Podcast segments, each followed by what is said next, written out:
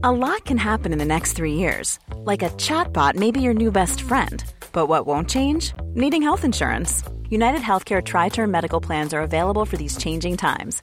Underwritten by Golden Rule Insurance Company, they offer budget friendly, flexible coverage for people who are in between jobs or missed open enrollment. The plans last nearly three years in some states, with access to a nationwide network of doctors and hospitals. So, for whatever tomorrow brings, United Healthcare Tri Term Medical Plans may be for you. Learn more at uh1.com. Hiring for your small business? If you're not looking for professionals on LinkedIn, you're looking in the wrong place. That's like looking for your car keys in a fish tank. LinkedIn helps you hire professionals you can't find anywhere else, even those who aren't actively searching for a new job but might be open to the perfect role. In a given month, over 70% of LinkedIn users don't even visit other leading job sites. So start looking in the right place. With LinkedIn, you can hire professionals like a professional. Post your free job on linkedin.com slash people today. Ready to pop the question? The jewelers at BlueNile.com have got sparkle down to a science with beautiful lab-grown diamonds worthy of your most brilliant moments. Their lab-grown diamonds are independently graded and guaranteed identical to natural diamonds, and they're ready to ship to your door. Go to BlueNile.com and use promo code LISTEN to get $50 off your purchase of $500 or more. That's code LISTEN at BlueNile.com for $50 off. BlueNile.com code LISTEN. Bonjour et bienvenue sur ce nouvel épisode de La politique en mieux.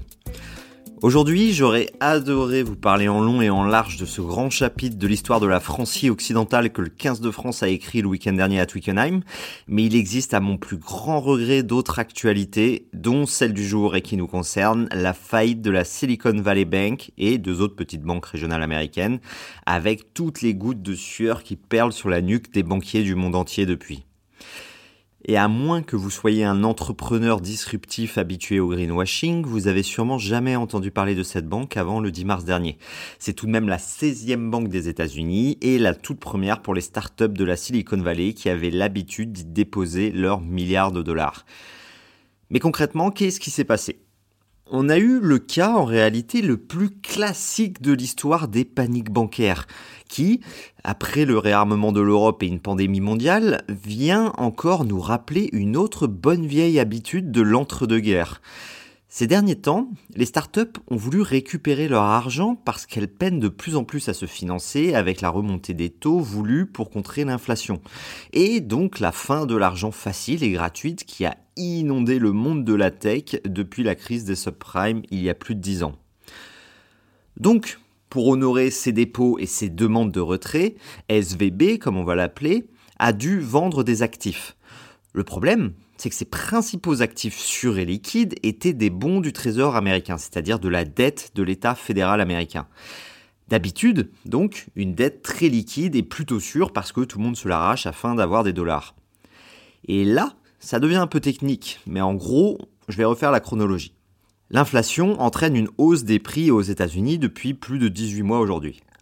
Pour ralentir cette inflation, la Fed, donc la Banque fédérale américaine, a augmenté les taux directeurs, ce qui concrètement veut dire que le coût de refinancement des banques, ça veut dire le coût de l'argent en réalité, pour faire des crédits, coûte plus cher.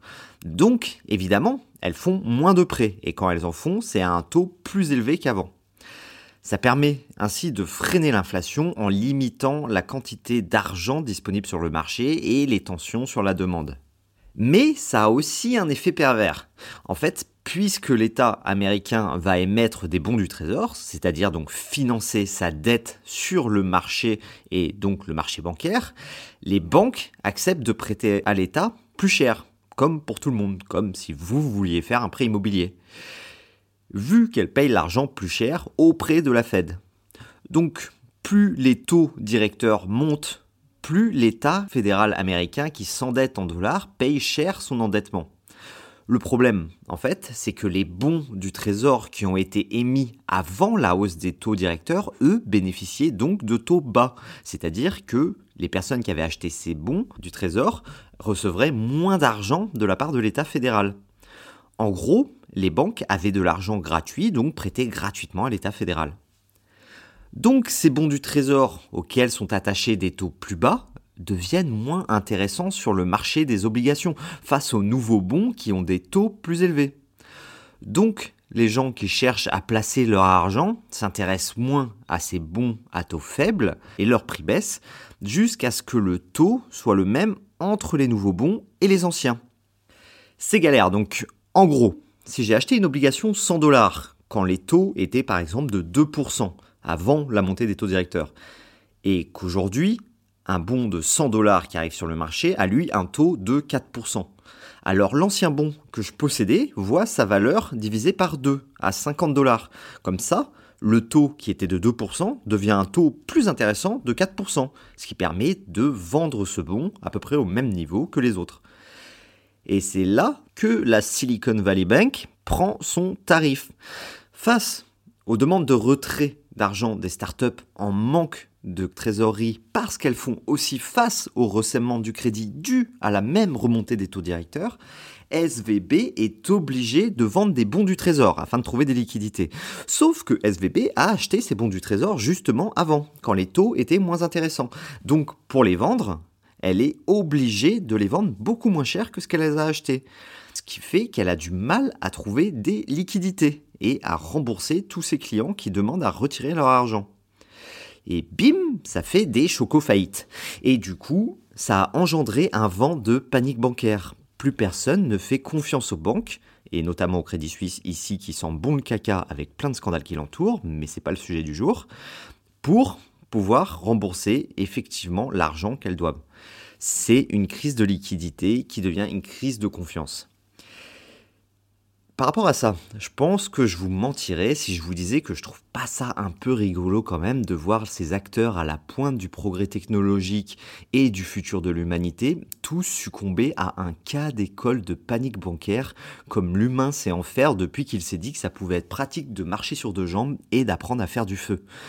Mais encore plus ironique, c'est que les paniques bancaires sont en réalité favorisées aujourd'hui par les nouvelles technologies, comme l'a dit Stiglitz.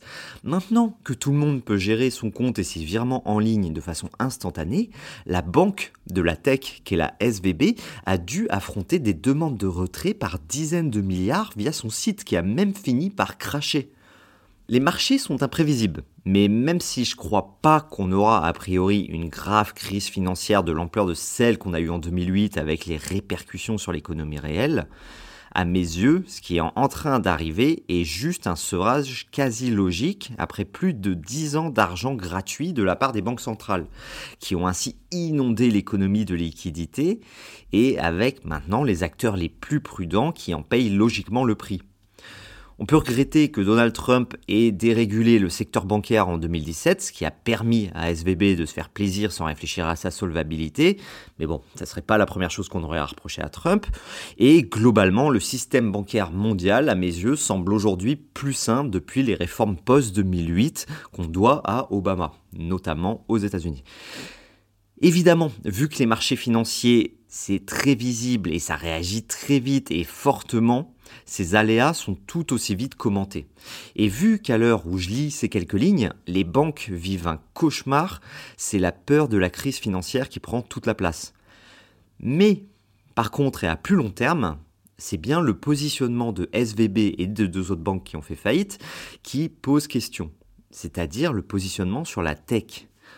Pendant de nombreuses années, les gouvernements successifs en France, de gauche comme de droite, bien avant Macron, hein, ont été obsédés par la Startup Nation et la capacité à faire émerger de nouvelles entreprises sur le modèle américain avec l'hypercroissance rapide, un business plan parfois bancal, des produits super innovants, et tout ça s'appuyant surtout sur du capital risque stéroïdé à l'argent gratuit, avec des valorisations sans corrélation avec les bénéfices dégagés par ces entreprises. C'était l'obsession des licornes, c'est-à-dire ces startups valorisées plus de 1 milliard, dont Macron a même fait un objectif de politique publique. Il en veut 100 d'ici à 2030. La France en compte aujourd'hui 29.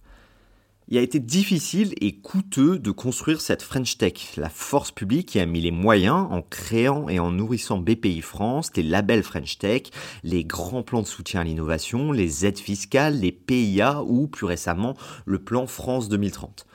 Loin de moi l'idée de disqualifier totalement cette orientation. À long terme, c'est logique qu'il faille investir dans de nouvelles technologies et que des entreprises neuves arrivent pour pouvoir concurrencer les modèles d'affaires traditionnels des grandes entreprises, ne serait-ce que pour les forcer à évoluer elles-mêmes ou pour trouver de nouveaux secteurs industriels de pointe pour le pays.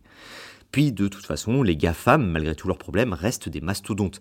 Et si on pouvait ne serait-ce qu'avoir un Uber français, on pourrait trouver de nouveaux super profits à chasser et de nouveaux milliardaires à détester. Et ça, quel Français serait contre? Mais cette obsession de la valorisation des startups, du fait de faire des énormes tours de table pour se financer et être mieux valorisés après des séries A, B, C, D, E, F, G, tout ça avec de l'argent gratuit, donc sans véritable réflexion sur le fond du produit, nous amène aujourd'hui à avoir un retour de bâton. L'argent n'est pas gratuit et la tech l'apprend aujourd'hui à ses dépens. Combien de startups n'ont jamais dégagé de profit mais ont tout misé sur une croissance sans commune mesure avec la rentabilité? Alors en soi, évidemment qu'il faut promouvoir de nouveaux acteurs et des solutions innovantes. Mais si la fin de l'argent gratuit a une vertu pour un pays comme la France, ça sera peut-être de nous rappeler qu'on a injecté des dizaines de milliards dans la tech depuis plus de dix ans, mais qu'en même temps on perdait 100 000 agriculteurs et qu'on voit notre souveraineté alimentaire fondre comme neige au soleil on produisait les deux tiers de nos fruits et légumes en 2000 alors que c'est moins de la moitié aujourd'hui. Alors pour contrer ça, le gouvernement a annoncé un plan de soutien agricole de 200 millions d'euros au début du mois. C'est bien, mais le programme d'investissement d'avenir 4 pour les startups et les nouvelles technologies, à lui seul, c'était 20 milliards. France 2030, le nouveau plan de soutien à l'innovation, c'est 54 milliards. Mon but en fait ici en vous présentant ces éléments, ce n'est pas de dire que la tech c'est nul, qu'il faut retourner couper du bois dans la forêt, mais que le modèle des valorisations infinies et de l'argent à tout va doit prendre fin et être un peu rationalisé un jour afin de permettre de calmer les esprits sur l'idée que la France pourrait ou même devrait devenir Silicon Valley sur Loire pour être une économie florissante et qu'au lieu de compter les licornes, nous devrions nous demander un peu plus ce qu'elles peuvent réellement apporter à ce pays, avoir en réalité le même niveau d'exigence avec la tech et les startups que celui qu'on peut avoir avec d'autres secteurs d'activité économique. Et arrêter d'espérer que la réponse à tous nos problèmes viendra un jour des voitures autonomes ou de la blockchain quand on n'est même plus capable de produire les carottes et les doliprane qu'on avale. Je vous remercie d'avoir écouté cet épisode. Je vous souhaite de vite transférer vos comptes bancaires du Crédit Suisse vers la banque postale. Je vous invite à noter ce podcast, me suivre sur Insta ou votre plateforme d'écoute et je vous dis à la semaine prochaine.